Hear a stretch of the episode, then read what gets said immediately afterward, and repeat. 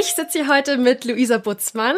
Sie äh, hat den ganzen Uni-Abschluss, Praktika, Berufseinstiegsprozess vor gar nicht so langer Zeit selbst erlebt. Und daher weiß ich, dass sie da ganz spannende Dinge zu erzählen hat und sicherlich auch hilfreiche Tipps geben kann. Hi Luisa. Hallo. Cool, dass du die Folge heute zusammen mit mir aufnimmst. Ich freue mich. Ja, vielen Dank, dass ich hier sein darf. Ich freue mich auch. Und äh, ja, wir kennen uns auch schon fünf Jahre. Ich habe nachgerechnet. Oh mein Gott. Wow. Krass. Fünf Jahre? Ja. Wahnsinn. Oh Gott, ich weiß gar nicht, was vor fünf Jahren war. so lange her. Vielleicht ähm, fangen wir damit an, dass du dich einfach mal kurz vorstellst, was du gerade so machst und wer du als Person denn so bist. Hm, schwierige Frage, aber ich versuche es gerne mal. Ähm, ja, ich bin Luisa, wie Julia schon gesagt hat. Ähm, ich bin jetzt seit circa äh, drei Jahren in einem Beruf unterwegs, der sich Unternehmensberater nennt. Also es ist eine sehr abstrakte Formulierung dafür.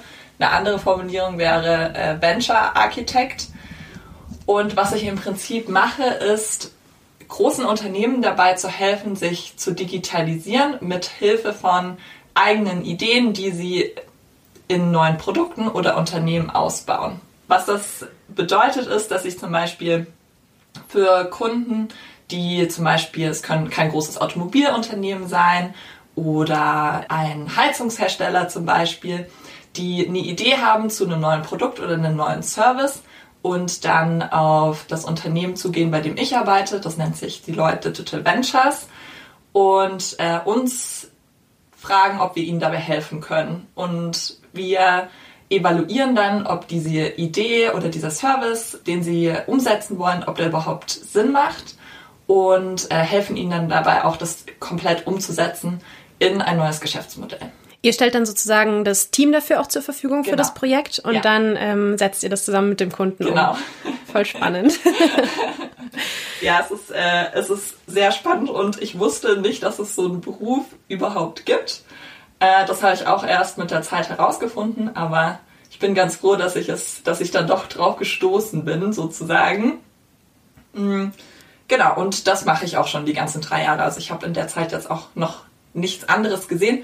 Aber das Gute daran ist, dass man natürlich viele verschiedene Kunden und Projekte hat. Ja, das ist abwechslungsreich genau, ist, gell? Ja. Ja. ja, da nimmt man viel mit. Ja, das ist nämlich oft auch die Sache, dass du ähm, irgendwie von der Uni, aus der Schule, aus einer Ausbildung kommst und erstmal erschlagen bist von einem Angebot, aber im gleichen Zug halt auch gar nicht das ganze Angebot erfassen kannst. Das heißt, du, es gibt halt viele Berufszweige, die du vielleicht noch gar nicht, von denen du noch gar nicht gehört hast oder ja, von denen du gar nicht weißt, dass sie existieren. Und vielleicht ist aber genau einer dieser Berufszweige perfekt auf dich zugeschnitten oder ähm, du könntest da irgendwie reinwachsen, wenn du denn wüsstest, dass er existiert. Ja. Und wenn du dich jetzt mal zurück erinnerst, also du hast studiert und du hast einen Bachelor und Master gemacht, richtig? Ja, fast. also es heißt Master, mein Studienabschluss heißt Master, aber es ist eigentlich nur ein Bachelor. Allerdings habe ich den in Schottland gemacht und da geht äh, das Undergraduate-Studium geht ein bisschen äh, länger. Es geht vier Jahre und äh, man hat dann halt am Schluss oft einen Abschluss, der Master of Arts oder Master of Science heißt, aber dementsprechend nicht, eigentlich nicht gleichzusetzen ist mit einem deutschen Master. Okay. Also genau genommen habe ich nur einen Bachelor, ein bisschen mehr. Ein Bachelor of. Of äh, Psychology and Economics. Und du bist dann sozusagen von der Uni gekommen. Was waren denn dann so die ersten Herausforderungen, vor denen du standest zu der Zeit? Ja, eigentlich genau das, was du gerade schon ähm, angemerkt hast, nämlich so diese Fülle des Überangebots. Also, dass ich eigentlich gar nicht wusste, ähm, welchen Weg möchte ich überhaupt gehen, was gibt es überhaupt alles. Ich hatte das Gefühl, es gibt extrem viel, gerade wenn man einen sehr generalistischen Studiengang wählt oder etwas, mit dem man viel machen kann, was ich auch damals extra so gewählt hatte, hat man aber natürlich sehr viel Auswahl, was man potenziell machen könnte. Und ich war total überfordert. Ich war so, okay, was gibt es? Wo, wo möchte ich jetzt wirklich rein? Ähm, was passt auch wirklich zu mir? Und so ein bisschen die logische Schlussfolgerung davon war, weil Psychologie, vielleicht geht man doch irgendwie in was, was halt auch mit Leuten zu tun hat, mit Menschen. Und das hatte mir, das wusste ich auch, dass mir das gefällt, aber ich wollte nicht in, in die reinen ja, stereotypische Psychologie gehen, also in die klinische und Leute therapieren, sondern ich wollte schon in die Wirtschaft, das wusste ich. Und hatte dann erstmals ein Praktikum im Recruiting gemacht bei einer großen Unternehmensberatung. und ja, im Prinzip fand ich das eigentlich ganz interessant, aber ich wusste auch nicht, ob ich das jetzt wirklich äh, weitermachen will. Und nach quasi einem Monat in dem Praktikum wusste ich eigentlich, hm, that's not gonna be it. Also jetzt äh, fachlich bezogen vor genau, allem auch, dass bezogen. es einfach noch nicht das war, ja. wo du dich gesehen hast. Genau, mhm. ja. Also das ähm, Praktikum an sich war schon, war schon sehr anspruchsvoll und ich fand das Unternehmen auch sehr spannend. Aber von der Arbeit her, die war sehr administrativ, würde ich sagen. Also es war viel Copy-Paste von verschiedenen Listen. Es war sehr viel Vorbereitung von Recruiting-Tagen zum Beispiel was ich in dem Moment, das fand ich dann spannend, einmal durchzuführen, aber ich fand es dann nach dem dritten Mal, fand ich es dann nicht mehr spannend mhm. und äh, hätte lieber was gemacht, was innovativer ist und ähm, ja. So ein bisschen strategischer vielleicht genau, auch. Ja. Das ist halt auch komplette Typsache. Also wie gesagt, das ist halt ähm, vielleicht hört jetzt jemand zu, der ähm, genau so einen Job möchte, der eben ins Recruiting möchte und denkt jetzt, auch oh, für mich wäre das aber voll was. Das ja. kann natürlich auch sein. Ja. Deswegen ganz wichtig, dass da jeder ähm, sich selber ein bisschen kennenlernt und schaut, wo er sich denn selbst sieht. Für dich war es jetzt in dem genau. Fall dann eben nicht das Richtige. Das heißt, du bist dann weitergezogen. ja. Also erstmal habe ich mir in dem Job, ich wusste dann, der Job an sich äh, ist jetzt vielleicht nichts für mich, aber auch völlig fein, wenn das für jemand anderen total cool ist, weil jeder ist natürlich auch unterschiedlich ähm, veranlagt und hat unterschiedliche Interessen. Aber was ich halt in dem Praktikum auch gemacht habe, und das würde ich auch jedem empfehlen, ist das Praktikum trotzdem dazu zu nutzen, um sich umzuschauen in der Firma. Was machen eigentlich andere Leute in der Firma? Und was gibt es da noch so für Positionen? Weil man hat nie wieder diesen Insight in der Firma zu sein und wirklich zu sehen, okay, was passiert da und mit den Leuten auch so unbefangen reden zu können. Weil wenn man als Bewerber eine Mitarbeiter von einem Unternehmen befragt, ey, wie ist es denn eigentlich so bei euch? Da kriegt man halt oft keine ehrliche Antwort. Während wenn man selber Praktikantin schon ist in einem Unternehmen, dann antworten die Leute oft ganz anders. Und man kann dann auch oft mal, also das ist halt so ein bisschen, muss man halt immer gucken, ob die eigenen Chefs dann damit okay sind. Aber oft kann man dann den Leuten auch mal über die Schulter schauen oder sich mal zum Mittagessen treffen mit Leuten aus verschiedenen Abteilungen und dadurch einfach mehr auch über deren Arbeit herausfinden. Und so habe ich zum Beispiel auch halt die Arbeit des Unternehmensberaters, sage ich jetzt mal so, ähm, besser kennengelernt und habe besser verstanden, was eigentlich in dem Job gefragt ist, was die Leute machen und ob das potenziell auch zu mir passen könnte. Und dadurch habe ich auch entdeckt, dass ich das halt für mich selber spannend finde. Ja, ja, ja. finde ich einen richtig guten Tipp. Also wenn man dann sozusagen mal verschiedene Jobs gesehen, einem davon erzählt wurde, gesehen hat, einem davon erzählt ja. wurde, und man sich so einen gewissen Überblick geschaffen hat, wie ist es denn dann, wenn man zu der Frage kommt, ich finde den Job zwar echt interessant, aber ist es ein Job, der zu mir passt? Also, dass man quasi das Ganze auch mal auf sich selber fokussiert und eben schaut, was bringt man denn selber mit? Wie, wie bist du damit umgegangen, das rauszufinden? Ja, das ist auch ein spannender Punkt. Und da muss ich sagen, wüsste ich, also hätte ich gerne damals mehr gewusst, als ich es getan habe. Ich glaube, dass das viel so unterbewusst abgelaufen. Ich glaube, man kann, also man sollte eine Jobwahl und ja, so die, den Weg um, um das zu finden, was man wirklich tun will, wirklich auch so ein bisschen als Experiment sehen, sich selber besser kennenzulernen und dabei helfen extrem, ähm, mehr über die eigenen Werte zu wissen und über den eigenen Persönlichkeitstyp. Weil Jobs haben unterschiedliche Anforderungen und klar, man kann auch was wählen, was, sag ich mal, außerhalb seiner eigenen Komfortzone ist. Aber was zu wählen, was komplett außerhalb des eigentlichen Persönlichkeitstypus ist oder was nicht mit den eigenen Wertvorstellungen übereinstimmt, das führt über kurz oder lang auf jeden Fall zum Konflikt. Und ähm, ja, bringt einem vielleicht dann mehr Komplikationen, als einem lieb ist. Und ich glaube, einfach dieses Wissen über sich selber zu haben, kann sehr hilfreich sein. Und jetzt vielleicht auch als, ja, wie, wie man sowas überhaupt rausfindet und wie man das dann auch nutzt, kann ich auf jeden Fall ähm, einmal für den eigentlichen Persönlichkeits- oder Arbeitstyp kann ich das DISC-Modell sehr empfehlen. D-I-S-G. ähm, und zwar ist das im Prinzip eine Matrix, die aus, ja, also so quasi zwei überkreuzenden Graden besteht. Und auf der einen Grade ist ähm, extrovertiert und introvertiert. Also ob man eher jemand ist, der quasi sehr viel von äh, Gesprächen mit anderen zieht, auch mit großen Gruppen, sich, sich auch gerne so ein bisschen vielleicht als Entertainer sieht und auch gerne, ja, also davon extrem viel zieht. Oder halt, ob man ein introvertierter Typ ist und ähm, ja, sich äh, vielleicht eher äh, zurückhält und äh, mehr auch davon zieht, alleine zu sein und den Gespräche mit großen Gruppen eher unter einen, ja, unter Stress setzen. Und die, äh, ja, die vertikale Gerade oder Linie ähm, ist einmal äh, rational, ob man, ob man sehr ähm, datenbasiert handelt, also ob man erstmal alle Vor- und Nachteile erwägt und dann seine Entscheidungen trifft, oder ob man sehr von seinen Emotionen getrieben ist. Also ob man eine Entscheidung für ein paar Schuhe zum Beispiel darauf trifft. bin nämlich auch komplett ich. so, oh, die sehen toll aus, die kaufe ich. Äh, und der rationale Typ zum Beispiel würde sich überlegen, hm, also wie äh, schneiden die denn im Vergleich zu anderen Schuhen ab und halten die lange? Wie ist das Preis-Leistungs-Verhältnis? Was für Materialien wurden verwendet und so und dann halt die Entscheidung. Mhm. Das heißt, es gibt dann im Endeffekt ähm, vier verschiedene Typen, genau. die dann rauskommen können. Ist es auch möglich, dass man zwischen zwei Typen irgendwie hängt, also dass man sich ja. in zwei Typen wiederfindet, also so ein Zwischending ist? Ja, ja, ja, total. Genau, das ist nämlich einmal der Fall. Also äh, man hat Ausprägungen. Man ist jetzt nicht ein Typ und quasi darauf ist man dann festgelegt, mhm. sondern man hat zum Beispiel, sage ich mal, eine 40-prozentige Ausprägung für den äh, ersten Typ und dann hat man irgendwie nochmal 20 Prozent für Typ 2 und der Rest ist dann verteilt auf die restlichen beiden. Und das heißt aber natürlich auch, dass man halt jetzt nicht total festgelegt ist. Aber was es auch bedeutet, und das finde ich nämlich auch ganz spannend, ist, dass sich das natürlich auch ein bisschen verändern kann.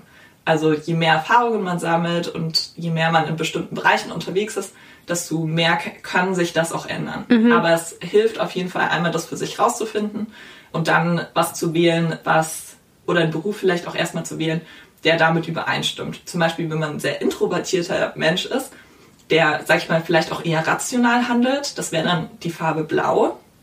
Also die, jeder Quadrant hat quasi eine Farbe zugeordnet.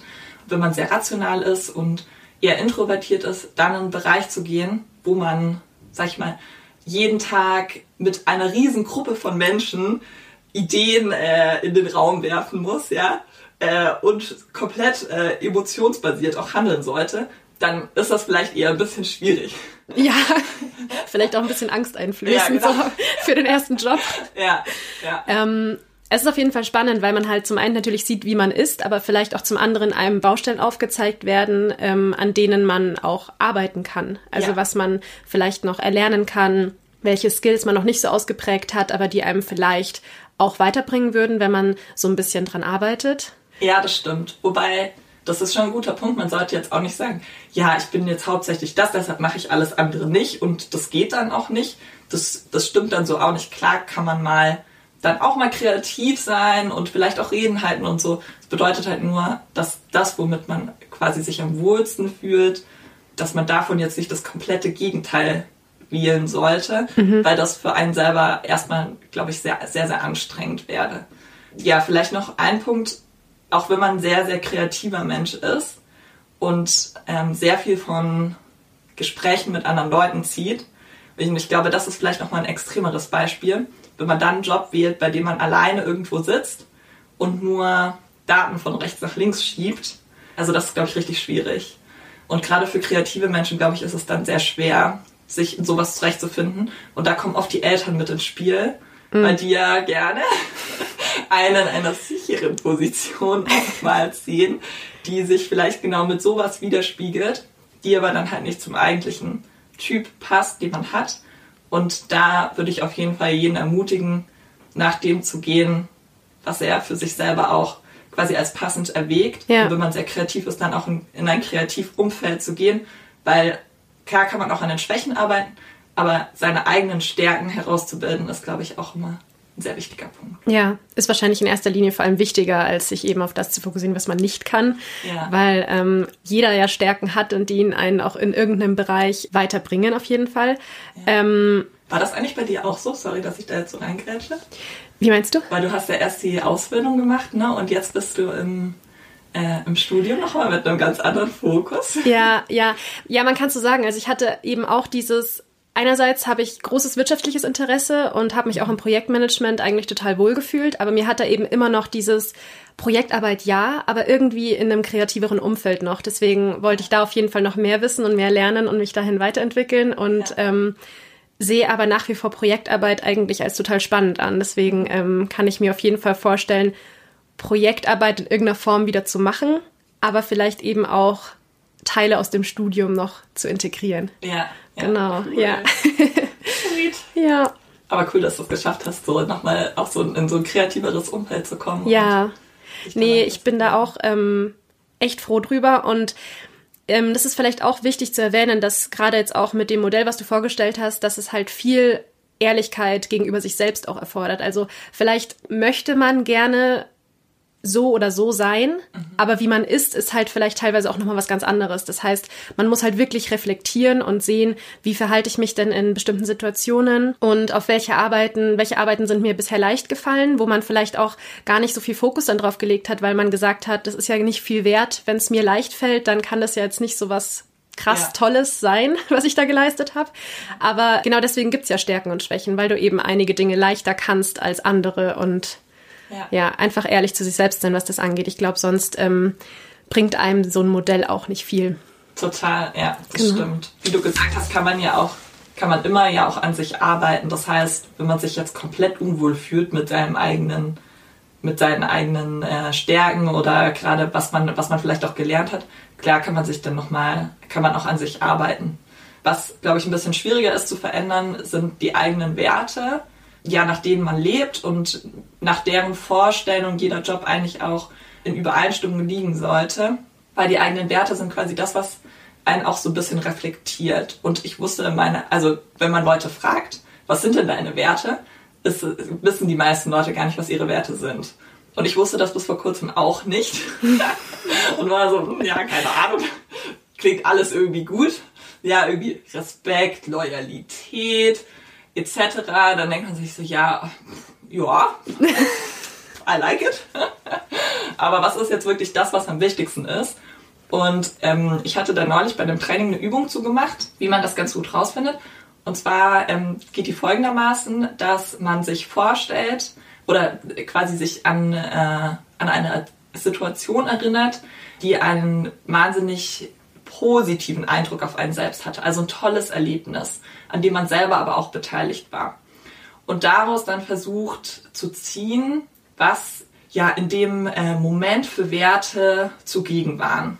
Ja, also hat man zum Beispiel eine Situation gewählt, in der man jemandem geholfen hat, oder hat man eine Situation gewählt, äh, in der man was gewonnen hat, ja. Und das ist alles überhaupt nicht wertend. Es gibt keine super tollen Werte und es gibt auch keine schlechten Werte. Das ist einfach nur quasi das, was, was einen selber weiterbringt mhm. und, und, irgendwie glücklich macht und woraus man selber viel zieht. Mm, und die gleiche Übung kann man dann auch nochmal machen mit einer Situation, mit der man vielleicht eher was Negatives verbindet, aber die man für sich selber auch gelöst hat. Um dann zu überlegen, okay, was ist passiert? Was war vielleicht was Negatives, was passiert ist? Und warum fand ich das eigentlich so negativ? Und ähm, welche Werte wurden vielleicht dabei verletzt. Also hat ein jemand ähm, übergangen oder hat man was verloren, ja? Also das kann man wieder so ein bisschen quasi, äh, es gibt halt da verschiedene Situationen, die einem dann selber auch in den Kopf kommen. Mhm. Und ich hatte halt zu dem Zeitpunkt rausgefunden, dass für mich eigentlich die wichtigsten Werte sind Empathie, und es spiegelt so ein bisschen meine Weltanschauung wider, dass für mich sind halt Sachen nicht schwarz und weiß, sondern so, ja, so, so, so Grautöne halt, ja? ja. Jeder hat unterschiedliche Empfindungen und kann Situationen auch anders wahrnehmen. Und ich kann mich da gut reinversetzen und ich erwarte aber auch von anderen, dass sie sich dann in meine Situation reinversetzen können. Also, dass ich vielleicht auch die Sachen mal nicht so sehe mhm. wie sie. Und ein zweiter Wert von mir ist Justice, also Gerechtigkeit. Ähm, das hat sich schon sehr früh gezeigt, auch immer mit meinen Brüdern, weil das oh, oh, immer alles gleich aufgeteilt ist. Ich fand das gar nicht witzig, wenn da mal irgendjemand mehr bekommen hat. Man muss erwähnen, sie hat zwei kleine Brüder. Die mir alles weggenommen haben. Nein, natürlich nicht. Aber ja, ähm, ich glaube, der Sinn dafür ist, ähm, ja, ist auf jeden Fall gegeben. Und jetzt entfällt mir gerade mein dritter Wert. Ist eigentlich nicht gut, wenn man sich nicht mehr erinnert. Was sind denn nochmal deine Werte, Luis? ja, genau. Nee, äh, einer war auf jeden Fall noch äh, Respekt. Genau. Ich, äh, da kriege ich, also wirklich, das finde ich das Allerschlimmste. Und da, das war nämlich auch eine Situation für mich, wo mir gegenüber kein Respekt gezollt worden ist. Oder gezeigt worden ist vielmehr. Und das, das war für mich wirklich, also ich, ich, das, das kann ich irgendwie gar nicht haben. Und, oder ich finde es auch ganz schlimm, wenn ich daran denke, dass ich vielleicht mal jemanden nicht respektiert habe. Und ich kann das auch natürlich bei anderen wiederum sehen, ja, wenn jemand anderen, äh, weiß ich nicht, in einem Film oder so, ein Charakter dem anderen keinen Respekt gegenüber zeigt, ist ganz schwer für mich zu verarbeiten. Genau, deshalb äh, war das auf jeden Fall so eine spannende Übung, das für sich selber rauszufinden und dann wieder übertragen auf den Job.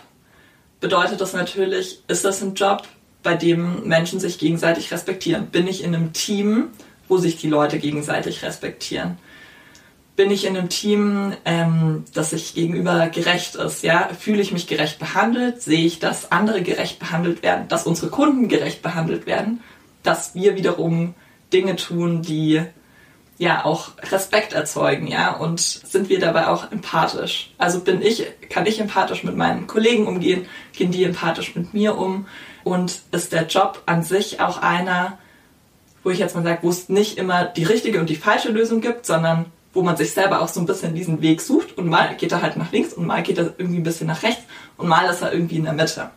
Genau, ich glaube, das habe ich jetzt für mich irgendwie noch ganz gut gelöst gehabt, aber das wäre sowas gewesen, das hätte ich eigentlich gerne vorher gewusst, weil dann hätte ich auch in Jobinterviews mehr Fragen gestellt, die diese Werte so ein bisschen hinterfragen auf der, auf der Firmenseite, um rauszufinden, ob sie eben auch diese Werte respektieren können oder genau. ob sie es nicht können. Ja, wie denn eigentlich der tatsächliche Arbeitgeber, also unabhängig jetzt von der Branche oder für ja.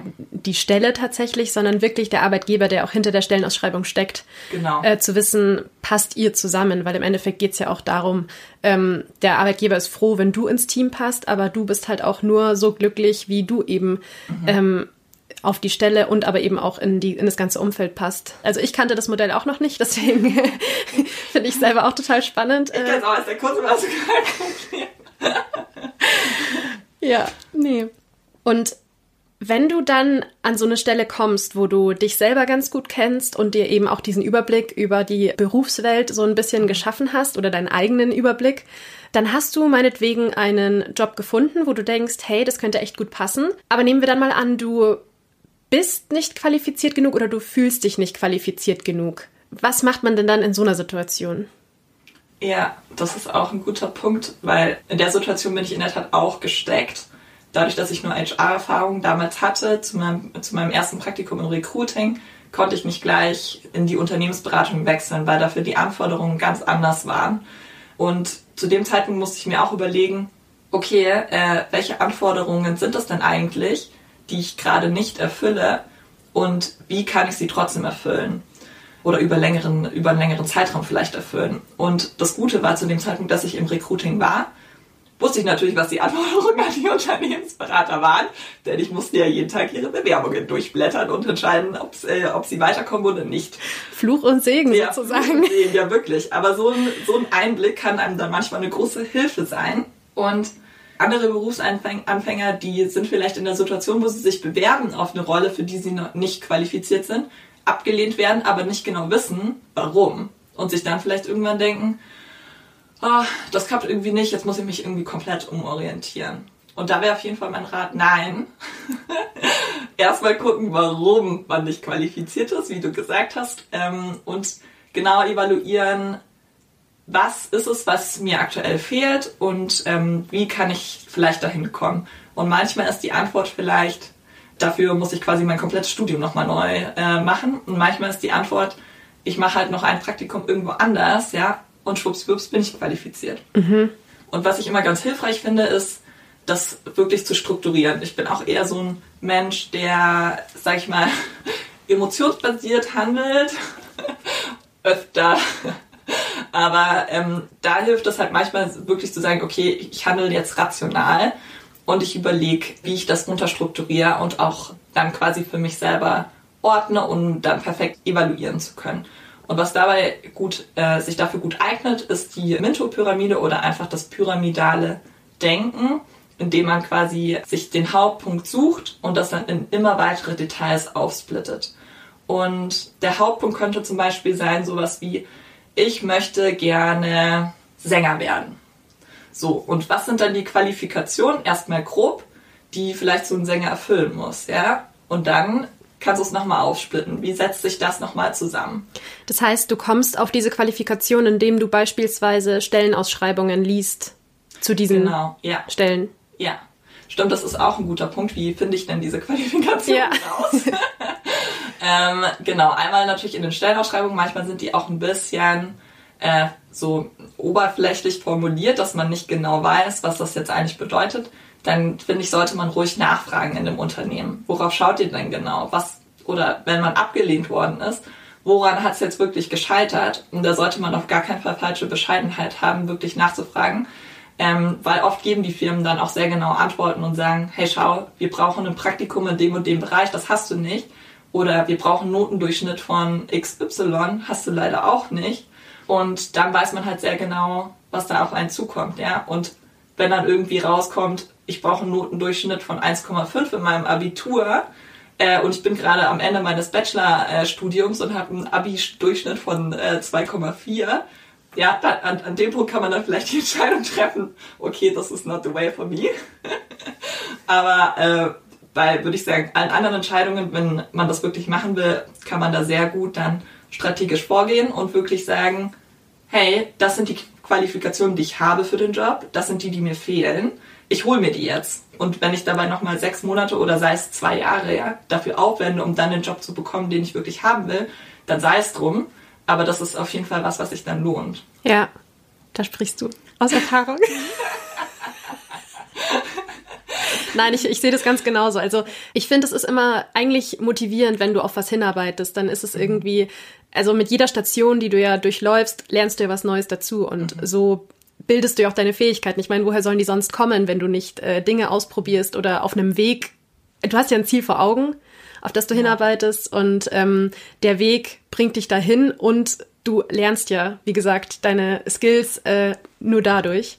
Und wenn du jetzt so zurückschaust ähm, auf deinen Weg bis hin zu dem tollen Job, den du jetzt hast, Würdest du sagen, dass dein Weg rückblickend Sinn für dich persönlich macht? Äh, oder gibt es was, was du ausklammern würdest, beziehungsweise jetzt aus dem Fokus anders machen würdest? Mhm. Ich würde sagen, generell, glaube ich, würde ich sagen, ist alles für mich schlüssig und würde ich auf jeden Fall nochmal so machen.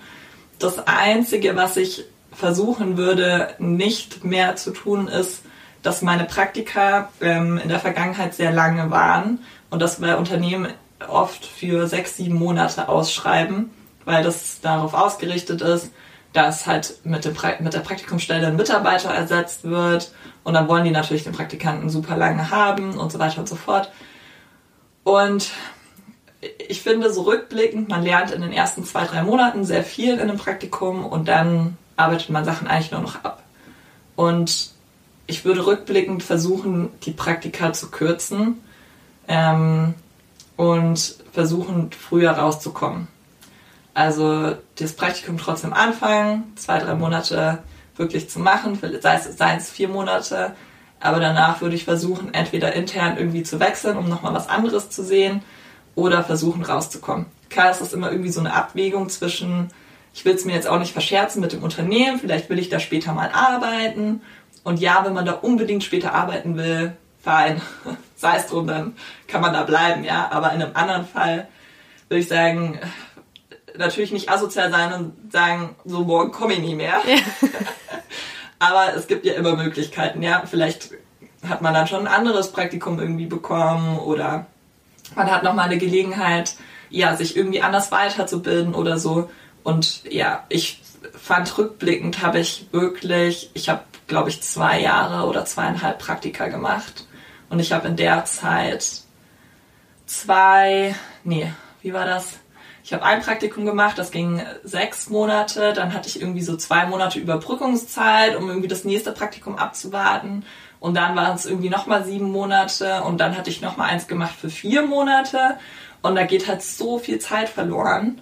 Und wenn man überlegt, dass man halt in der Zeit nichts gelernt hat und ja die Praktika ja eigentlich auch nur Experimente sind, um zu finden, worin man arbeiten will, dann ist es schon eine sehr große Zeitverschwendung. Klar, natürlich nicht für die Unternehmen, die finden es super, ist ja klar, aber für einen selber ist es halt so und finde ich, wenn man dann nur noch was abarbeitet, dann kann man die Zeit auch anders nutzen und zwar entweder nochmal ein anderes Praktikum machen oder halt anfangen zu arbeiten und dann wirklich auch Geld dafür bekommen, was man halt äh, auch für einen Mehrwert dann leistet. Ja, ich würde sagen, dass es halt auf jeden Fall wichtig ist, damit offenen Karten zu spielen, weil wenn man offen und ehrlich gegenüber dem Unternehmen agiert, dann sind da oft auch wirklich verständnisvolle Menschen, die ja, ja. dich auch auf deinem Weg unterstützen wollen. Und ja.